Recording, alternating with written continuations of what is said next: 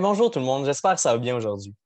Le 14 mai, c'est la date où les 18 à 24 ans vont pouvoir prendre le rendez-vous pour aller se faire vacciner contre la COVID-19. Moi, personnellement, je sais que je vais aller me faire vacciner. Mais honnêtement, je comprends que ça peut être mélangeant ou il manque d'informations présentement, ou ça peut être dur d'aller trouver toute l'information. Donc, pour vous, on a produit un petit podcast par rapport à ces recherches qu'on a faites pour vous aider à vous faire une tête par rapport à cette fameuse vaccination. Bonne écoute. Nicolas. Colin. Daniel. Hugo. Maël. Hey, bonjour tout le monde, comment ça va aujourd'hui?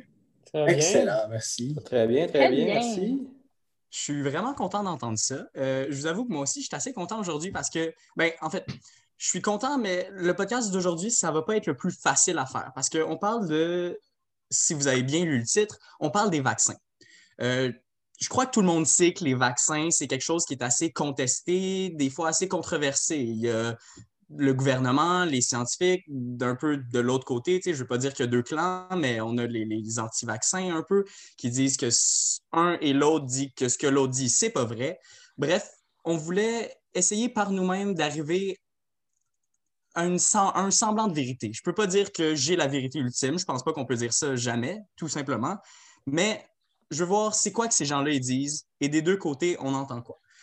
Bref, dans le podcast d'aujourd'hui, on va parler d'une couple de trucs, entre autres le fonctionnement des vaccins, un peu l'histoire, euh, cette affaire-là que les vaccins causeraient l'autisme depuis 1988, qu'on entend ça. On va parler d'un peu d'immunité collective et euh, ça sera pas mal tout pour le podcast d'aujourd'hui. Mais avant, je veux juste dire à tout le monde que, étant qui je suis, et c'est principalement moi qui ai fait les recherches pour ce podcast-là, je suis quelqu'un qui aime beaucoup la science. Je suis dans un programme de science et en général, quand c'est scientifique, j'y crois. Donc, c'est sûr que je suis un peu biaisé sur le côté des conspirationnistes. Je ne suis, je me considère pas comme étant con- conspirationniste et ça pourrait amener que des fois, ben, j'ai peut-être moins d'intégrité à regarder ça, mais je vous assure, j'ai vraiment fait de mon mieux et j'ai essayé d'aller avec toute la neutralité de mon cœur en faisant ces recherches-là. Bref, maintenant que c'est dit, on commence? Yeah. Entendons. Ouais. Allons-y. All right. OK. Donc, en premier, je voulais parler un peu du fonctionnement des vaccins de base. C'est quelque chose qu'on entend beaucoup parler. Donc, j'imagine ça, ça se pourrait que ça ne soit pas la première fois, mais je veux que tout le monde on s'entende sur c'est quoi de base un vaccin. Donc, en gros, quand il y a une maladie, ça va être que ce soit un virus, une bactérie, il va toujours avoir une, une espèce de une manière d'attaquer nos cellules. Ça, ça va être comme des protéines qui ont une certaine forme. Par exemple, une forme de Sur une boule. Donc, on a une boule qui est le virus avec des T. Ces T-là, ils vont servir à s'attacher aux cellules pour ensuite les infecter. Dans le vaccin standard, ce qu'on entend par immuniser les gens ou préparer les gens à la maladie, c'est toujours ça qu'on entend, c'est en gros, on va prendre cette boule-là avec plein, plein de T sur son dessus, puis on va la tremper dans l'acide. On va l'amener à des températures qui sont très, très, très hautes pour que soit ce virus-là ne puisse plus vraiment se propager, il ne peut plus vraiment se reproduire, euh, ou c'est justement ces méthodes pour attaquer nos cellules soient plus vraiment efficaces. Une fois que c'est plus vraiment efficace, il n'y a plus vraiment de danger, mais nos cellules doivent quand même, vont, les, vont aller les reconnaître, ils vont faire comme Oh, oh, c'est oh, intéressant ce virus-là, c'est pas pire. Ah, regarde, regarde comment il est supposé nous attaquer. Hey, c'est pas pire, hey, une chance qu'on le savait d'avance puis qu'il est déjà mort. Donc, ils vont faire ça. Puis cette information-là, c'est comme s'il allait avoir des, euh, des cellules de mémoire un peu ces cellules-là de mémoire, eux autres, leur job, c'est de regarder le virus un peu. Puis c'est comme s'ils devaient faire un classeur d'informations sur comment combattre ce virus-là. Après ça, mettons des années plus tard, si le virus revient d'une vraie forme, ben, il va déjà avoir l'information nécessaire pour la combattre. Il va produire des espèces d'anticorps qui sont comme les soldats qui vont combattre le virus et la maladie va être neutralisée. Ça, c'est comme ça que ça marche normalement. Euh, est-ce que j'ai été assez clair? J'ai peut-être passé trop vite sur certains points? Ça allait en général? Ouais? Ouais, c'était clair pour moi. Ouais, c'était bien joué. OK, parfait. Toutefois, le vaccin, en fait, de, de la COVID-19, c'est pas exactement comme ça qui marche. C'est un vaccin avec une technologie qui est relativement nouvelle. Je dis bien relativement parce que ça fait autour de 20 ans qu'on étudie cette technique-là. Je pense que c'est un petit peu moins que 20 ans. On parle souvent de 2003. Euh, et cette technologie-là, c'est l'ARN messager. Donc, l'ARN messager, certains l'ont peut-être remarqué, ça ressemble un petit peu à ADN. Euh, on, peut mettre, on va mettre des liens en fait dans la description. Ça ne change, ça ne modifie pas l'ADN de la personne qui est injectée avec ce vaccin-là. Toutefois, l'ARN messager, c'est comme dire que. OK, attendez. Je vais faire une, une métaphore pour vous. On va dire que le virus, c'est un chevalier. Puis ce chevalier-là, il a une épée. C'est comme si un vaccin normal, ben, on prenait un chevalier, mais qui était un petit peu comme, euh, on va dire, trop sous. Là, si le chevalier est trop sous, il ne va pas se battre pas mal, puis l'organisme va avoir beaucoup de facilité à le battre. Sauf que dans ce cas-là, c'est on n'envoie pas de soldats. On n'envoie pas de chevalier avec son épée. On n'envoie même pas l'épée juste directement. Ce qu'on fait, c'est qu'on envoie l'information aux cellules pour que les cellules créent eux-mêmes l'épée. C'est un peu bizarre. Le truc qui serait dangereux, un peu, qui servirait à attaquer nos cellules, ben, en fait, on dit à nos cellules d'aller faire ça. Là, nos cellules vont trouver l'épée qu'eux-mêmes ont créée et vont analyser, le système immunitaire va analyser comment ça se passe et comment le combattre. Euh, ça peut faire peur, mais il faut comprendre que l'avantage de faire ça, c'est que tu ne mets pas de chevalier avec l'épée. S'il n'y a pas de chevalier pour taper avec l'épée, ben l'épée ne sert à rien. Et c'est pour ça que c'est une des techniques qui est considérée comme très, très sécuritaire parce que tu contrôles exactement, il n'y a même pas de virus qui pourrait rentrer. Donc, si, mettons, il y a une erreur dans la production, le virus, tu ne peux pas être infecté de la COVID parce qu'il n'y a pas de virus dedans. Il y a seulement son arme. Et l'arme en tant que telle n'est pas dangereuse. Donc, ça, c'est comme ça que ça marche. Euh, mais, Colin, juste, parce que là, tu as dit le, nouveau virus pour la COVID-19 mais euh, il y en a plein de virus, on en, entend plein à, journée mhm. longue dans les médias. Est-ce que c'est quoi qui fait en sorte que, que, c'est quoi les différences? Pourquoi on a plusieurs euh, vaccins pour un même virus? Qu'est-ce qui, qui, différencie un vaccin de l'autre? Euh, oui, il y a vraiment il y a toutes sortes de vaccins. Puis dans les vaccins, des fois, il va y avoir le coût de production qui va changer. Tu sais, tout simplement, si tu as un coût de production qui est super élevé, tu vas peut-être essayer de trouver d'autres techniques. Il y en a qui sont très, très, très, très longues, et d'ailleurs, c'est pour ça que les, deux, trois premiers vaccins qui sont sortis, il y avait toute la même technique d'ARN messager, la nouvelle technique. Euh, c'est une technique qui est considérée comme plus rapide que les autres. Mais tu as vraiment plusieurs motifs et il y en a qui, se mangeaient à place de justement te faire piquer. Euh, ça, c'est dans le temps, c'est moins utilisé aujourd'hui, mais ça arrive quand même. Il euh, faut comprendre, c'est ça, comme Jasmine disait, le coronavirus, c'est quelque chose de très commun. La grippe, c'est un coronavirus même la maladie, le, virus, en fait, qui s'appelle SARS-CoV-2, je ne sais pas si vous avez déjà vu ça, c'est ça son vrai nom, SARS-CoV-2, et la maladie que ça fait, c'est COVID-19. Ben, le 2, il est là pour quelque chose, parce qu'il y a déjà eu un SARS-CoV-1 en 2003, et c'est là qu'on a commencé à développer les technologies de l'ARN messager. La grippe, c'est un coronavirus? Ou il y a des euh, grippes qui sont des coronavirus? Je ne suis pas sûr s'il y a La grippe, je pense que c'est un, terme général pour plusieurs virus puis dans ceux-là, la famille des, coronavirus fait partie mhm. de la famille des ce qu'on appelle les grippes. C'est pour ça que c'est relativement les mêmes symptômes avec la COVID, c'est une, toux, un, coulement nasal. C'est pour ça qu'on retrouve les mêmes, mêmes racines. Les mêmes coronavirus, en effet. Euh, oui, c'est ça. Et justement, la, toux normale, le, quand le common cold, je me souviens plus, mais euh, c'est quoi en français exactement? Non, juste la toux. La grippe. La grippe, ouais. La grippe? La toux, c'est le tousser. OK. dans ma tête, quand tu as, la grippe, tu tousses. OK, ben, je pense que c'est des, termes qui sont, qui sont euh, familiers plus que, que très précis. C'est pas très scientifique non, comme, terme. En effet. Mais euh, bref, en général, c'est considéré comme un coronavirus. Euh, ça n'a pas toujours été comme ça ça fait quand même un, méchant bout souvent. On, des fois, on dit Ah, les vaccins, c'est pas là depuis longtemps, on ne sait pas trop qu'est-ce qui se passe à long terme. Ça fait un méchant bout que les vaccins sont là. Le premier vaccin qui a été utilisé contre la variole en 1796, ce qui fait quand même, c'est quand même important. Tu, tu dis que ça fait 200, autour de 215 ans que les vaccins sont en jeu. Ils n'ont pas toujours été utilisés à partir de cette date-là contre les, humains. Des fois, ils étaient utilisés contre les animaux. Souvent, ils se prenaient oralement. Les, premiers vaccins un petit peu plus... Euh, les, vaccins qui ont été utilisés à plus grande échelle, par exemple, le vaccin de la polio en 1955, créé par... Euh, oh non! J'ai oublié son premier nom, mais je sais que ça s'appelle, il s'appelle SALK, S-A-L-K le premier vaccin de SAG, c'était un peu. Tout le monde était content. Parce qu'en 1955, épidémie de polio, la polio menace beaucoup d'enfants. C'est dangereux. Et là, on a un vaccin. Donc, le gars, il ne met même pas de brevet sur son vaccin. Il décide juste de dire aux gens Hey, regardez tout le monde, c'est ça que j'ai fait, c'est comme ça qu'on est supposé le faire. Vous pouvez commencer à le créer pour vacciner les gens on parlait un peu des premières vaccinations massives à une population entière. C'était le gouvernement qui allait acheter beaucoup de, ces fioles-là pour en donner aux gens et beaucoup de compagnies privées. On s'entend que dans ces années-là aussi, les restrictions et les réglementations sur la création de vaccins étaient assez mauvaises, dans le sens que c'était quelque chose qui se passait, puis bon, on n'en a jamais vraiment eu besoin, on n'a jamais vraiment eu de recherche, c'est jamais vraiment passé quelque chose avec ces vaccins-là.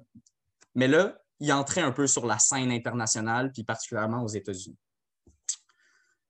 Des personnes qui ont commencé à produire le vaccin, il y a eu la compagnie Cutter, euh, C-U-T-T-E-R, je crois. la compagnie Cutter, en fait, ils ont vacciné 200 000 personnes. Un petit peu plus tard, quelques jours plus tard, il y a eu 40 000 personnes infectées avec la polio. Des 200 000 personnes qui étaient supposées être vaccinées.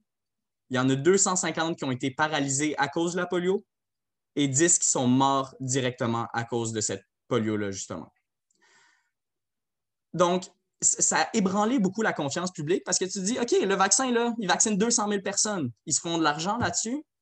Ben là, finalement, il y en a 40 000 qui sont infectés. Puis je comprends, c'est troublant en fait, quand on regarde ce qui s'est passé, c'était une erreur dans la production. Les, protocoles, en fait, pour faire le vaccin n'étaient pas si clairs et ils ont mal fait une des étapes, faisant que le vaccin est jamais vraiment mort. Le vaccin, euh, pas le vaccin, le virus, à place de. Il était supposé le tuer complètement, mais c'est comme si l'acide qui était supposé tuer le vaccin était fort en général, mais eux, étant donné qu'il y avait juste une petite erreur, ça avait été comme la, goutte de trop un, peu qui aurait fait que ça n'a pas marché. Puis, en gros, ils ont donné un vaccin qui était un, vaccin qui était en vie, avec un virus en vie à 200 000 personnes. C'est quand même assez intense. Oups! Ouais. Je veux dire, c'est pas. C'est. Ouais, c'est pas C'est une grosse erreur, C'est pas. Euh, c'est pas. Non, en effet, c'est. Grosse erreur de la part de la compagnie. Là. Oui, c'est une grosse erreur. Puis il y a eu énormément plus de réglementation à partir de ce moment-là. Euh, énormément plus de poursuites aussi. C'est un des points plus tard. Vous allez voir, il, se faisait poursuivre pas mal. Je pense que c'est un, peu un des gros avantages aussi des, des, vaccins à l'ARN, désolé, parce que justement, on n'injecte aucunement le virus. Fait que s'il y a un mm-hmm. problème, ben, il n'y a pas d'agent pathogène. Euh, juste faire un petit point, là, sur, euh, on n'était pas super clair sur la grippe et tout ça. Euh, j'ai fait des petites recherches. Là. quand on parle de rhume, ce qui est vraiment la gorge, les voies respiratoires, puis ça, c'est un, terme familier pour une centaine de virus ou plus. Puis quand on parle de grippe, c'est généralement les virus, le virus de l'influenza qui revient pas mal à chaque année sous ses variants. Puis ça, ça touche un peu plus les poumons qu'un rhume. Puis quand on parle vraiment de coronavirus, ben, c'est une famille particulière de, virus qui peuvent autant causer des rhumes que des euh, syndromes respiratoires plus aigus, euh, comme les SRA, justement, dont le 1 et le 2, qui est celui qu'on connaît au nom du COVID-19 cette année. Mm-hmm. Euh, merci beaucoup, Jasmin, pour ça. malheureusement, j'aimerais vous dire, ah, c'est le seul truc qui s'est passé avec les vaccins, la seule erreur majeure, mais ce n'est pas le cas. Et c'est peut-être pour ça qu'il y a autant de conspirations à propos de ça, parce qu'il y a eu un moment où les doutes étaient raisonnables à avoir et c'est de la science. Et la science, ce n'est pas quelque chose qui est exact à tout point donné. La science, c'est quelque chose qu'on dit au meilleur de nos connaissances, c'est ça qui devrait se passer. Mais le meilleur de nos connaissances, il prend plus de valeur à tous les jours. On, découvre plein d'affaires tous les jours. C'est pour ça qu'il y avait des médecins qui disaient que la cigarette, c'était bon avant. Maintenant, ils ont réalisé que c'était pas bon pantoute c'est pas pas de la magie, ils n'ont pas changé de camp puis dit oh non finalement je vais dire c'est bon, je vais dire c'est pas bon. C'est de la science, c'est une science qui n'est pas parfaite, c'est pas pas toujours exact puis on essaie de l'améliorer tout le temps. Euh, je pense que c'est pour ça entre autres qu'il y a eu ces incidents là. Bref, je voulais vous parler du deuxième incident, l'incident du SV40 qui est un autre virus. Euh, en fait, c'est un peu l'histoire de Bernice Eddy en 1960 qui a fait des tests qui n'étaient pas autorisés. Donc, elle travaillait dans une compagnie pharmaceutique. Elle a fait des tests qui n'étaient pas autorisés sur l'utilisation de la viande animale pour développer les virus. Donc, on s'entend, c'est quelque chose que je n'ai pas trop mentionné tantôt, mais pour avoir un vaccin avec un virus qui est mort, il faut qu'il y ait un virus vivant à un moment donné. Donc, on le fait en lab, on le contrôle et on va le faire souvent juste sur des amas de cellules. Donc, ça se passe juste sur des cellules, mettons, de foie de singe dans ce cas-là. Euh, et, c'est vraiment, c'est important maintenant, ça se passe beaucoup avec des œufs, apparemment. Jasmin, t'es muté. T'essayes de parler, mais t'es muté. Ce qu'il faut comprendre aussi, euh, puis je pense qu'on avait fait le point dans un de nos premiers euh, podcasts, c'est qu'un virus, c'est vraiment sur la limite de ce qu'on appelle un être vivant, parce qu'il est capable d'interagir avec son milieu, mais il n'est pas capable de se reproduire par lui-même. Il doit infecter une cellule. c'est ça qui fait en fait que les virus nous touchent autant, parce qu'ils utilisent nos mécanismes de reproduction de nos cellules pour se reproduire. Donc, on a besoin de les injecter dans des cellules vivantes comme des œufs, comme de la viande, pour pouvoir faire de l'agriculture de mhm. virus, en fait. Oui, en effet. Euh, donc, suite à ça, elle faisait ses tests et elle a remarqué, en fait, que des fois, dans certains cas, il y avait des maladies qui étaient transportées. Une maladie en particulier, le SV40, qui était, transporté dans les cellules de foie de singe. Euh, C'était pas autorisé quand elle a dit ça à ses supérieurs, ses supérieurs ont dit Qu'est-ce que tu dis? Tu n'es même pas supposé avoir checké ça, ça n'a pas rapport. Euh, bref, c'est un petit peu fait shutdown, d'où des fois il y a des doutes raisonnables par rapport à ça. Après ça, il y a eu d'autres gens qui ont repris ça, qui ont été allés voir d'autres mondes, des compagnies de scientifiques qui n'étaient pas reliées à sa compagnie, qui ont développé un peu plus cet aspect-là. Par le temps que ça a été fait, par exemple, le vaccin avait déjà été sorti. Il y a eu des milliers de personnes qui ont été infectées avec le SV40 ça fait très, très, très peur pour réaliser qu'en fait, le SV40 ne faisait pas grand-chose chez l'humain. Bref, ça n'a pas été si pire. C'était un virus comme un autre qu'on n'aurait pu transporter sans avoir de symptômes qui étaient plus graves que ça. Euh, le vaccin a été retiré des étagères, évidemment. Euh, je ne veux pas vraiment parler de ça trop longtemps parce que c'est beaucoup, mais je pense que c'est important de comprendre qu'il y a eu des erreurs et ça n'a pas été parfait. Ce n'est pas une technologie qui est miracle, les vaccins, puis c'est pour ça que j'insiste quand même là-dessus. Je veux parler d'une troisième crise un peu qui est arrivée. Euh, je vais en parler rapidement. C'est la grippe porcine. Ils ont vu ça arriver un peu. Le gouvernement a dit OK, on va commencer à en faire. Ils ont fait 6 millions de doses pour vacciner New York à ce moment-là, ils ont commencé à les donner, puis il y a eu du monde, des crises cardiaques qui ont commencé à augmenter chez les gens vaccinés. Donc, il y a eu beaucoup de gens qui sont morts de ça, qui ont été hospitalisés de ça. Et ces crises-là, particulièrement des crises cardiaques, il y a eu d'autres petits effets, mais c'était particulièrement des crises cardiaques, la corrélation n'a jamais été faite exactement. Statistiquement, ça disait que comme non, mais ils voyaient très clairement que chez les gens vaccinés, il y avait un plus haut taux ils ont dû arrêter ce, vaccin-là complètement. Euh, bref, ça a passé un petit peu les éclosions et tout, mais c'était quand même un problème de base avec ce vaccin-là. Le, taux de, fatalité était beaucoup plus grave. C'était un peu ma partie sur l'histoire. Puis ça, c'est arrivé dans les années, juste redaté, parce que moi, j'ai ouais. à me dire c'est quelle période de l'histoire qu'on parle un peu dans, dans ces erreurs-là. On parle de 55 à 88. C'est vraiment cette période-là, c'est une période qui est quand même critique. Vous allez voir pourquoi. C'est passé quelque chose en 88 qui amène beaucoup de doutes euh, qui sont, selon moi, certains sont plus raisonnables que d'autres, mais il y a quand même des doutes à avoir. Mais le premier incident, l'incident Cutter, il est arrivé en 1955 avec épidémie de polio. Le SV40 en 1960 avec, si je me souviens bien, euh, la variole. Euh, la grippe porcine, ça, c'était en 1976. Donc, après ça, c'est sûr que ces événements-là, il y a eu beaucoup de gens qui ont été fâchés de voir leur famille mourir, leurs amis mourir. Il y a eu énormément de poursuites qui, se sont faites contre les grosses pharma. En 1970, il y avait 6 milliards. L'industrie, OK, je dois clarifier quelque chose avant. J'ai cherché beaucoup souvent les valeurs des industries. C'est quelque chose qui est compliqué parce que c'est des analyses souvent par beaucoup de gens.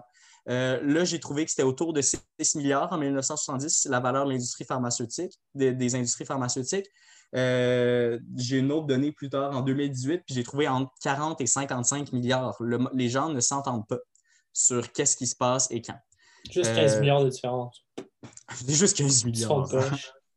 Bref, c'est où ça? C'est pour les industries pharmaceutiques? en général? Ou... Euh, oui, c'est les industries pharmaceutiques en général. À travers le monde? Ou peut-être juste au, au marché de New York. OK, donc c'est pas pas un chiffre genre mondial, c'est plus ça, ce serait mettons américain ou? Ben non, je suis désolé, mais je ne sais pas exactement. J'avais oublié de regarder exactement c'était sur quel marché. J'ai juste vu les marchés en général globalement. Euh, je ne sais pas si on entend par global sur Wall Street. J'imagine que ça va être les compagnies sur la Nasdaq, là.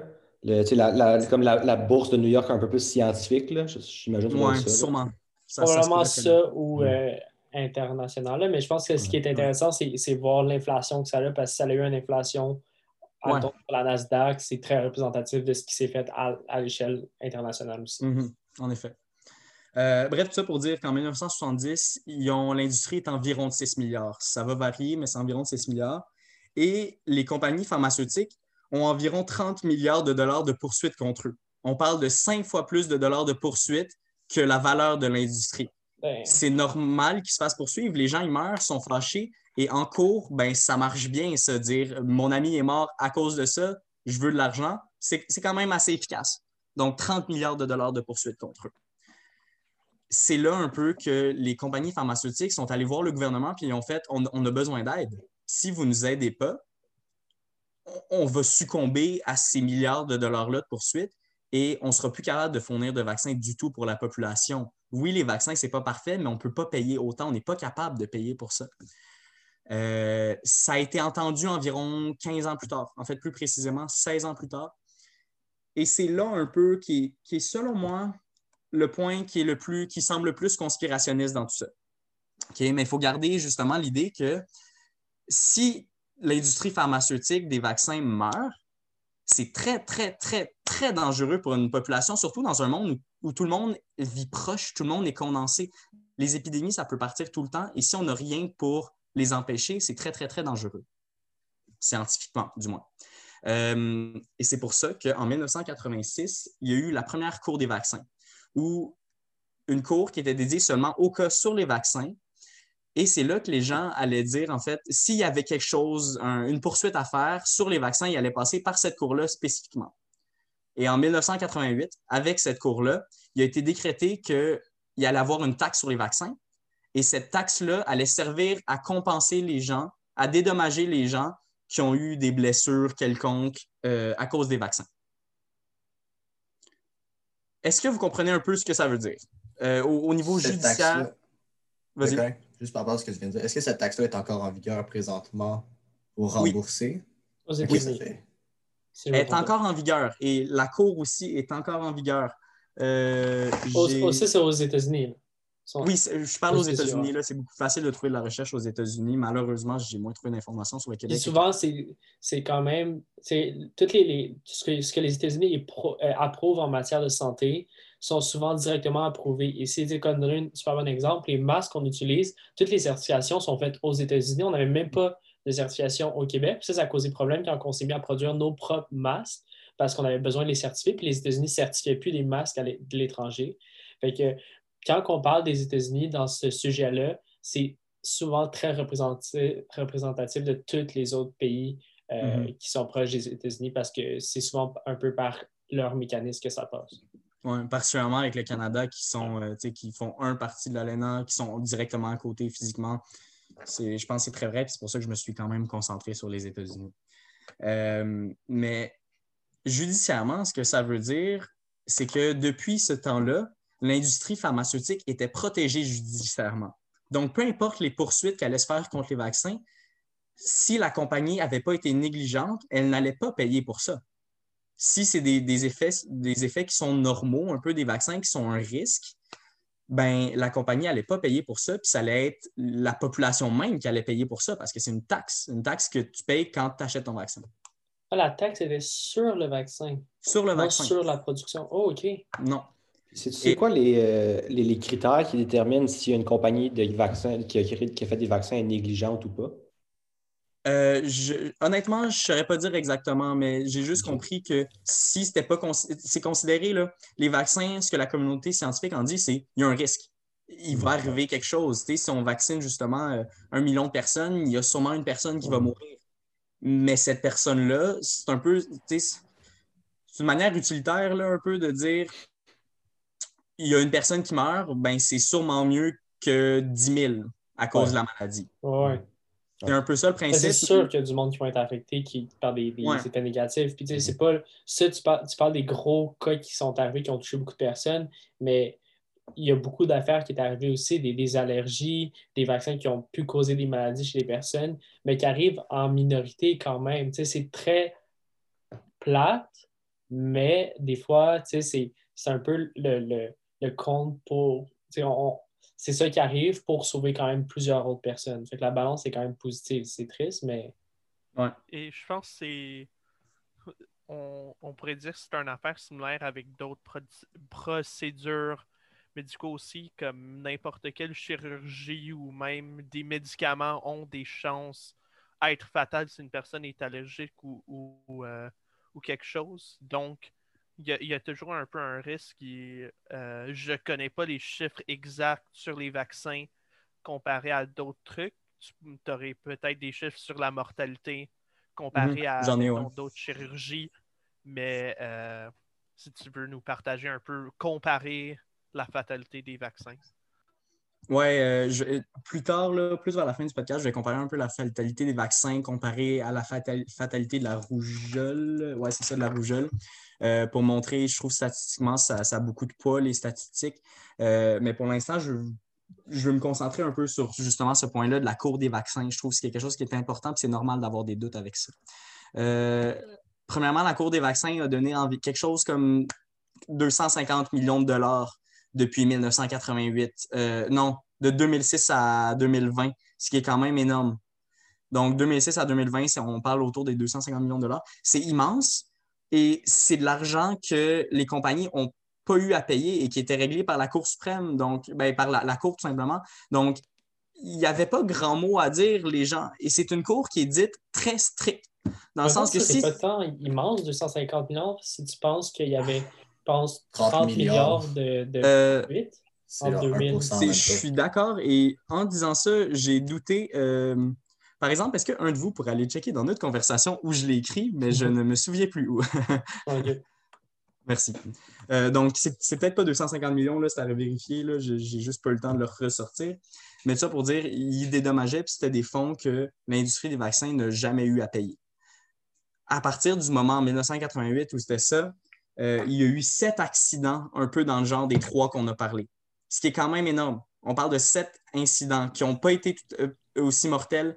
Euh, des fois, c'était de la négligence, des fois, c'était autre chose. Je n'ai pas regardé chacun de ces incidents-là individuellement. les responsables ont payé.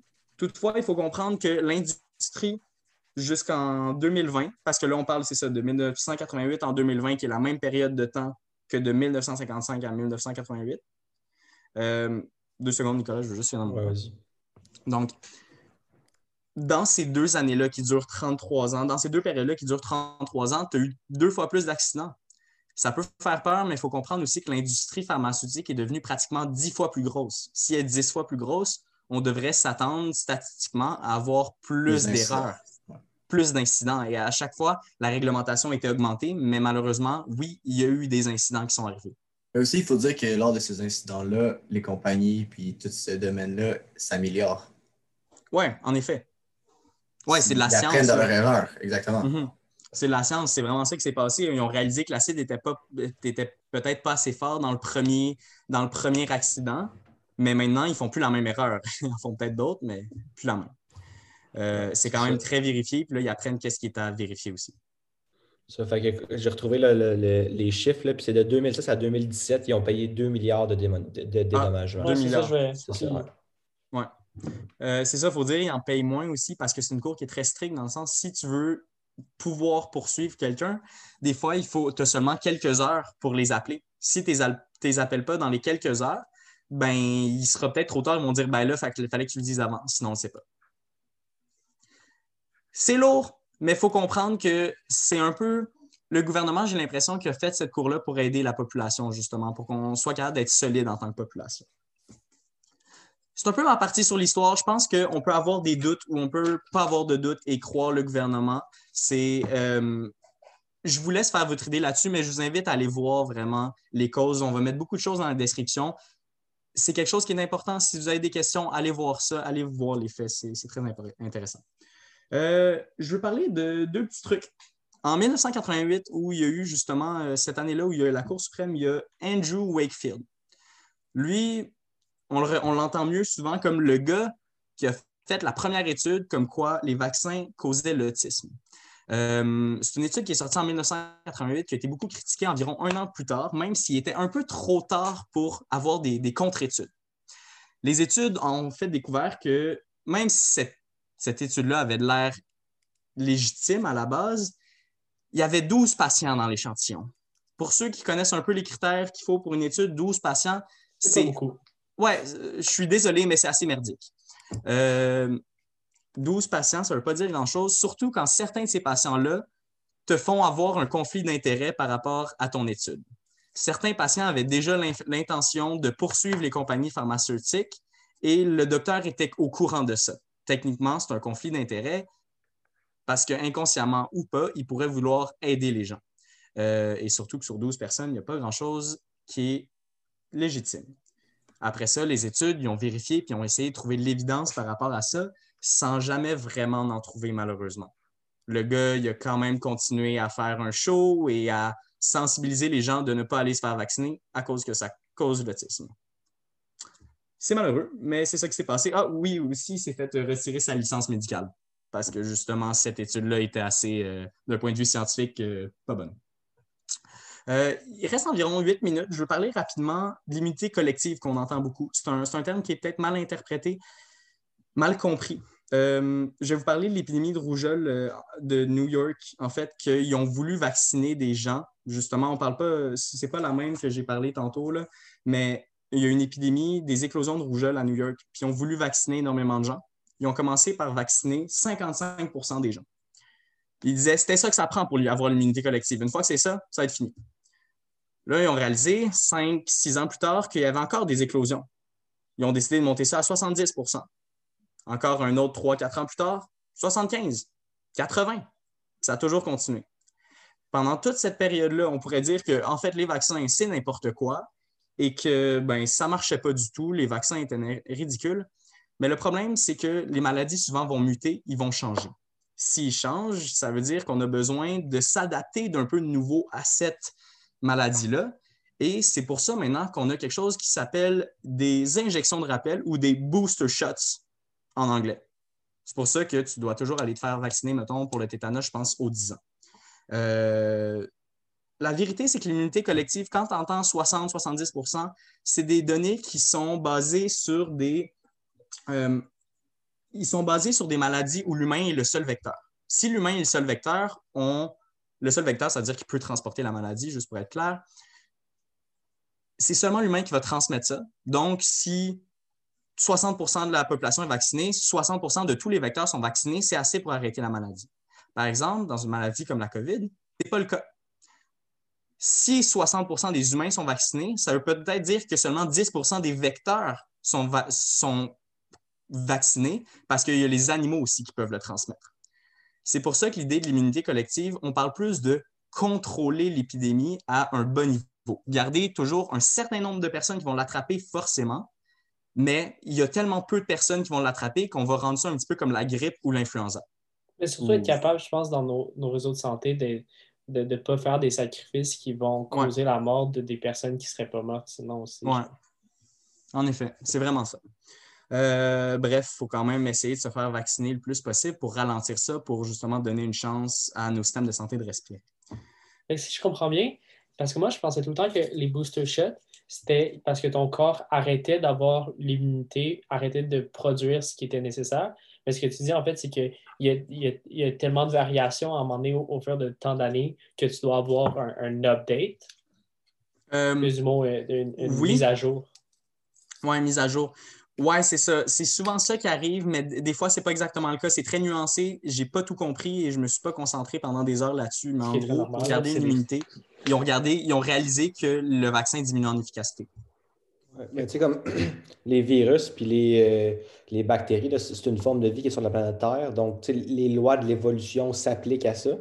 Mhm. Euh, puis la plupart du temps, l'évolution agit beaucoup plus vite sur les bactéries et les virus. Non, parce qu'il y a une reproduction beaucoup plus. Ouais. C'est tellement forte leur reproduction que c'est pour ça que souvent, là, dans chaque, comme le tétanos, à chaque 10 ans, il faut que tu te refasses vacciner parce que mm-hmm. euh, le, la maladie est rendue tellement différente que celle d'il y a 10 ans que tu dois, tu dois te faire vacciner. C'est vraiment ça. C'est honnêtement, les virus, c'est comme des boules d'énergie pour se reproduire et muter. Euh, et c'est pour ça qu'on, que, honnêtement, l'immunité collective, c'est quelque chose qui va nous aider à gérer l'épidémie. Mais est-ce que l'épidémie va vraiment être arrêtée? honnêtement, on ne sait pas encore. Je veux finir, il reste un 4 minutes serré. Donc, je veux finir avec des faits. Ça va être relativement lourd, mais je trouve que c'est ça un peu qui, moi, me, convaincrait à me faire vacciner. Donc, c'est un, petit, un petit test. On va dire qu'il y a 10 millions de personnes qui vont être notre échantillon de test. Ces données-là, ils sont basées sur des statistiques. Je les ai pris d'une vidéo qui s'appelle euh, Curse Gazette, euh, Are Vaccines Good? Je vais le mettre dans la description et je vous dis qu'est-ce qui se passe parce que j'ai plus le temps. Donc, 10 millions d'enfants sont vaccinés. Si on dit que. Oh non, désolé. 10 millions d'enfants vont attraper la rougeole. Si on dit que sur ces 10 millions-là, il va y avoir 9,8 millions qui vont avoir de la fièvre et des démangeaisons. 800 000 personnes qui vont avoir une diarrhée dangereuse, 700 000 une infection des oreilles, 600 000 des pneumonies. De ces 600 000-là, il y en a 12 000 qui vont mourir. 10 vont avoir l'encéphalite. 2500 l'SSPE, une maladie qui s'attaque au cerveau et qui te tue des années plus tard. En bref, il y a 2 500 000 personnes qui vont avoir des effets considérés sévères et 20 000 morts. Ça, c'est sans compter tous les gens qui vont combattre la maladie, mais qui vont avoir un système affaibli après dans les prochains jours, semaines, euh, et qui vont peut-être en mourir à cause de d'autres maladies. D'un autre côté, si on vaccine 10 millions de personnes et qu'on dit que justement la maladie n'est pas présente, 1 million vont attraper de la fièvre sur ces 10 millions-là. 500 000 vont avoir des démangeaisons. On parlait de 9,8 millions pour la fièvre et les démangeaisons de la rougeole. 0,1% ou 100 enfants vont avoir des allergies sévères. Leur vie va être à risque, il va falloir les hospitaliser. 10 vont avoir des inflammations génitales, qui apparemment est quand même assez dangereux, moins que je le pensais. 10 vont attraper l'encéphalite. Ça, c'est euh, comparé à 10 000 pour la rougeole. En gros, 120 vont avoir des effets sérieux. On parle de 120 comparé à 2,5 millions de personnes c'est un peu l'optique pourquoi on dit que les, effets des vaccins, ils sont nécessaires. Que ça soit bon ou mauvais, on a besoin de le faire. En gros, si vous n'avez plus de questions, ben en fait, on n'a pas vraiment le temps pour une question. Ah, Jasmine? Ben, je pense que ce qui est à retenir de ça, c'est que des fois, c'est triste parce que les personnes qui mourraient des vaccins, ce n'est pas nécessairement les personnes qui seraient mortes de la maladie. Mais je pense qu'il faut le penser en termes de personnes. Puis si on veut vraiment penser en communauté, c'est vraiment la meilleure chose à faire. Oui, c'est l'opinion que j'ai aussi, mais faites votre opinion. Si vous ne croyez pas ce qu'on dit, si vous, si vous croyez, ben croyez-y ou croyez-y pas, mais faites vos recherches vous-même. Allez voir la quantité quand même de personnes qui parlent à ce mot-là. Euh, donc, merci beaucoup d'avoir écouté l'épisode d'aujourd'hui. Je sais que j'ai parlé beaucoup, c'était peut-être un peu un monologue, je suis désolé. Euh, mais j'espère quand même que vous avez aimé. J'espère que vous allez être là pour écouter les prochains podcasts. Si jamais vous êtes d'accord, pas d'accord ou que vous avez quelque chose à revendiquer sur n'importe quel des sujets qu'on a écrits, n'hésitez pas à nous le dire sur Facebook, sur Instagram, partout. Allez nous écouter et allez changer le monde. Merci tout le monde. Le futur n'est jamais écrit à l'avance. Pour personne. Votre futur sera exactement ce que vous en ferez. Alors faites qu'il soit beau pour chacun de vous.